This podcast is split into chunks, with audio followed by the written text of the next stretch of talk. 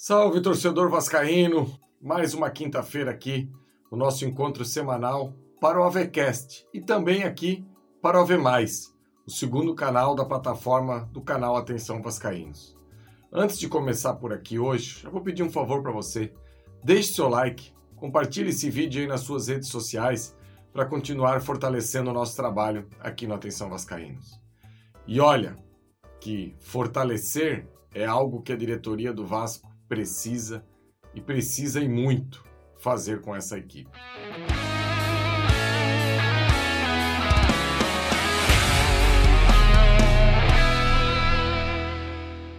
Torcedor, eu vou falar um negócio para você e quem me acompanha aqui no AVCast, ou então no AV+, no Atenção Vascaínos, nas minhas redes sociais, eu vou confessar a vocês que eu estou perdendo as forças. Eu estou realmente é, com algo dentro de mim assim que eu jamais imaginei que eu estaria em relação ao Vasco.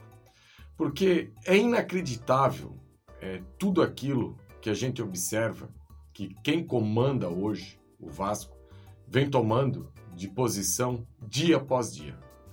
Você sabia, torcedor, que hoje completa uma semana da queda do Barbieri e até agora a gente não tem um novo comandante? Como pode isso?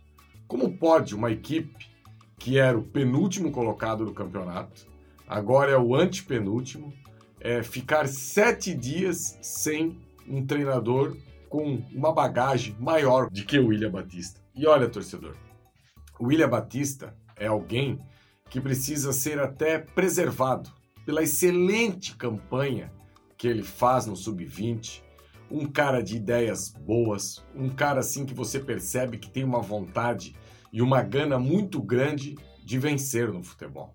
Só que muita gente pode pensar assim: tá, Faísca, e se ele ganhar do Botafogo é, no próximo domingo, fora de casa, o líder do campeonato, ele deve ser mantido? Não. Tá, Faísca, se ele ganhar do Cruzeiro também? Não. Se ele ganhar do América Mineiro? Não. Tá, Faísca, mas por que não? Porque assim, no primeiro momento de oscilação, será que o William Batista vai ter a casca suficiente para entender o momento e o tamanho que o Vasco é hoje? E outra coisa, torcedor, de maneira nenhuma a gente pode é, começar a pensar em ter um treinador com tão pouca experiência no futebol como é o caso do William. E volto a falar aqui, eu acho o William um treinador muito promissor. Só que eu vejo essa questão quase que como um descaso da direção do Vasco. A gente passar tanto tempo sem um nome.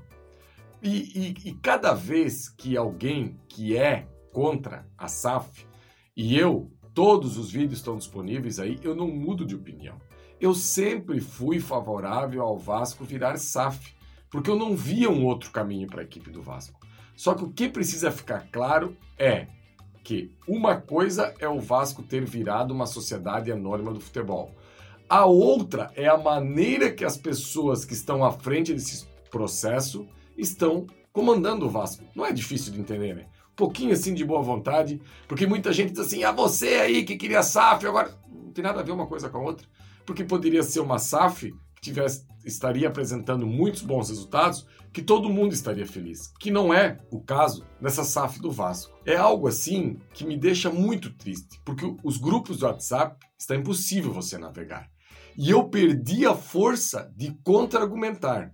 Porque todos que comandam o futebol do Vasco, eles abastecem essas pessoas que querem falar mal do Vasco, dia após dia eles são abastecidos pelas atitudes dessas pessoas.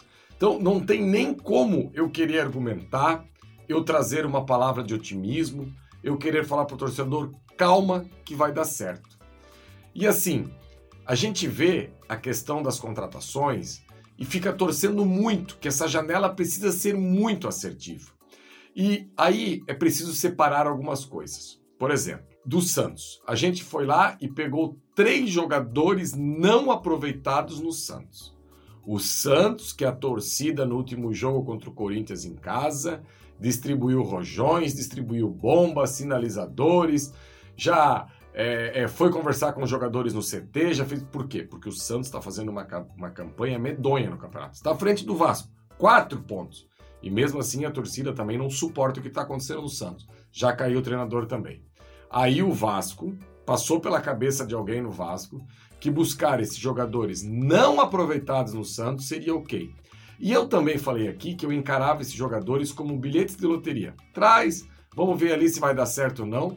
Só que, por exemplo, assim, o Maico eu não coloco no mesmo balaio do Juan Seco e não coloco no mesmo balaio do Carabarral. Porque o Maico já tem serviços prestados ao futebol suficiente para eu falar que o Maico, minimamente condicionado fisicamente, é titular da equipe do Vasco. Tá? Não tô aqui para afirmar que o Maico, porque a gente tem que explicar bem devagar, porque as pessoas que querem atacar quem fala e quem comenta do Vasco, você precisa quase que desenhar fala após fala para não ser atacado. Eu estou dizendo que o Maico pode vir a dar certo, porque em alguns momentos da sua carreira ele já jogou em altíssimo nível. Eu não estou dizendo que o Maicon vai dar certo com a camisa do Vasco. Aproveitando o momento, eu vou falar mais uma vez sobre a questão do Orediano. Eu digo e afirmo que o Orediano não foi uma contratação acertada. Aqueles que argumentam que a gente tem que ter paciência e ele pode, no futuro, vir a ser um jogador que vai ajudar, eu dou toda a razão. Só que o Vasco precisa de um time de presente. O Vasco não precisa de um time de futuro. Porque se a gente não começar a jogar bola no presente, o nosso futuro vai ser sombrio. Então está cada vez mais claro que Orediano não era um jogador a ser investido. A quantia que foi investida para esse momento que o Vasco precisava. E não é por menos que o principal destaque no Vasco da temporada, eu sempre gosto de brincar aqui e trazer aquela frase do Tique com sotaque gaúcho, jogador de qualidade comprovada, é o Jair. É o Jair que bate pênalti, é o Jair que chama a responsabilidade. Por quê? Porque o Jair foi um jogador contratado com uma idade excepcional, sem problemas físicos e acabou de ser campeão brasileiro e campeão da Copa do Brasil pelo Atlético Mineiro. E aí que é o mais grave. O Jair, nesse elenco do Atlético Mineiro, era uma peça da engrenagem, mas nunca foi o protagonista. E o nosso elenco é tão frágil, tão fraco tecnicamente, que parece que o Jair é uma mistura de Pirlo com Zinedine Zidane. É, é esse o sentimento que eu tenho quando eu vejo o Jair jogando na equipe do Vasco. Então, tá cada vez mais claro que algumas contratações foram ok. O Léo foi uma contratação ok, o Jardim foi uma contratação ok, o Piton foi uma contratação ok. Só que de uma hora para outra, o Vasco começou a empilhar jogadores e eles não dão resposta alguma. Qual foi a resposta que o Paulo Henrique deu até agora com a camisa do Vasco? Qual foi a resposta que o Carabarral deu com a camisa do Vasco? Qual foi a resposta que o Juan Cruz, ou Seco, deu com a camisa do Vasco? Zero! Então será que agora não é a hora do Vasco mirar no mercado, pelo amor de Deus, dar um afago no coração desse torcedor e tentar é, o adiantamento desse aporte, ou tentar alguma engenharia financeira para trazer jogador, aí é aquele que está do outro lado aí, me assistindo, ou me ouvindo no Avercast. Gian, o Vasco deve para o Náutico Cocão. Aí a minha vontade é desligar aqui, apertar o vídeo, e eu não tenho argumento. Como que eu posso pedir um jogador grande, um jogador que no aeroporto a torcida vai receber, porque essa torcida do Vasco não precisa de muita coisa para deixar ela entusiasmada, sabe? Se a gente não teve a capacidade de pagar o Andrei um dinheiro que era do Andrei, foi combinado, estava no contrato que ele teria direito e o Andrei teve que entrar na justiça. O Vasco não teve a capacidade, o Vasco SAF, de pagar o Náutico por um jogador que era reserva do Náutico.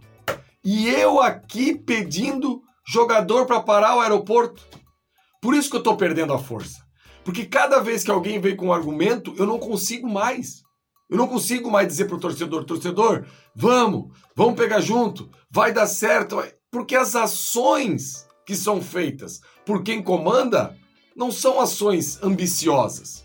Essa questão do treinador é algo inacreditável.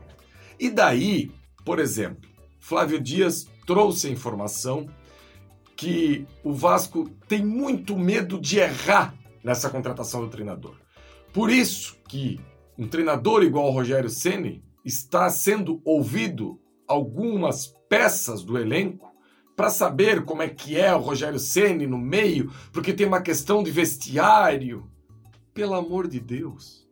Pelo amor de Deus, esse elenco pobre do Vasco, esse elenco que na última segunda-feira contra o Cuiabá era quase um sub-23, quem é que vai ter tamanho para chegar para um diretor e falar assim: "Olha, eu acho que não é legal trazer o Rogério Ceni"? Pelo amor de Deus, gente. Não dá. Se é um elenco galáctico, com jogadores cascudos, que tenham voz, que... esse elenco, quando o Rogério Senna entrar no vestiário, eles têm que ouvir do primeiro ao último minuto. Porque é um técnico vitorioso. Como? É vitorioso sim. Já foi campeão brasileiro. Ah, mas com aquele elenco do Flamengo. Não, teve gente que pegou é, o, time do Flamengo e não conseguiu ser campeão brasileiro. Foi campeão da Copa do Nordeste pelo Fortaleza. Dentro de campo eu não preciso nem falar. E eu não estou fazendo campanha para o Rogério Senna assim. Pode ser qualquer outro treinador desse tamanho, eu me dou por satisfeito. Só que parar para ouvir peças desse elenco do Vasco para saber a relevância na hora de contratar o treinador, é, é isso que eu, eu fico, eu, eu, perco as forças. Eu não consigo mais debater com o torcedor. Porque eu não acredito nesse tipo de coisa assim, sabe? Que a gente fica preso a essas amarras, a esses, é um negócio assim que me assusta. Assusta e assusta muito, sabe? Enfim, torcedor, esse era o recado que eu queria dar aqui para você hoje. Que infelizmente eu estou perdendo as minhas forças e espero, torcedor, que logo venham notícias boas, porque eu preciso disso aqui para voltar a acreditar. Isso aqui, um tantinho assim, um treinador grande no vestiário, uma contratação de alguém, sabe, de um impacto. Vou dar um exemplo: a contratação do Medel ótima, ótima, ok. Olha, mais 4, 5 da ideia do tamanho do Medel, eu me dou por satisfeito. Só que isso não aparece. É tudo difícil. É tudo. O Vasco vai no jogador, alguém entrou na parada, não sei. O Vasco perdeu. E vai, sabe? Então, é isso, meus amigos. Hoje, a minha resenha por aqui foi essa. Eu só quero um pouquinho mais para voltar a acreditar. Hoje, o Vasco tá pesado tá puxado. E eu entendo quem tá dando um tempo para a cabeça, porque é uma relação abusiva, sabe? Esses dias até passou aí um meme de alguém que falou isso, que o Vasco é uma relação abusiva. E hoje a gente se sente assim. E eu espero que mude, e mude logo. E as pessoas que são responsáveis por esse clube têm que ter essa ideia do tamanho que é o Vasco, do que eles precisam fazer. Beleza, galera? Mais uma vez eu pedi para você aqui, deixe seu like, Compartilhe esse vídeo aqui nas suas redes sociais, deixe seu comentário aí embaixo e vamos tentar mais uma vez, mais uma vez, algo diferente. Que o Vasco consiga trazer essas contratações aí, consiga anunciar breve um novo técnico para a gente poder sair dessa situação incômoda que a gente se encontra. Abraço, galera!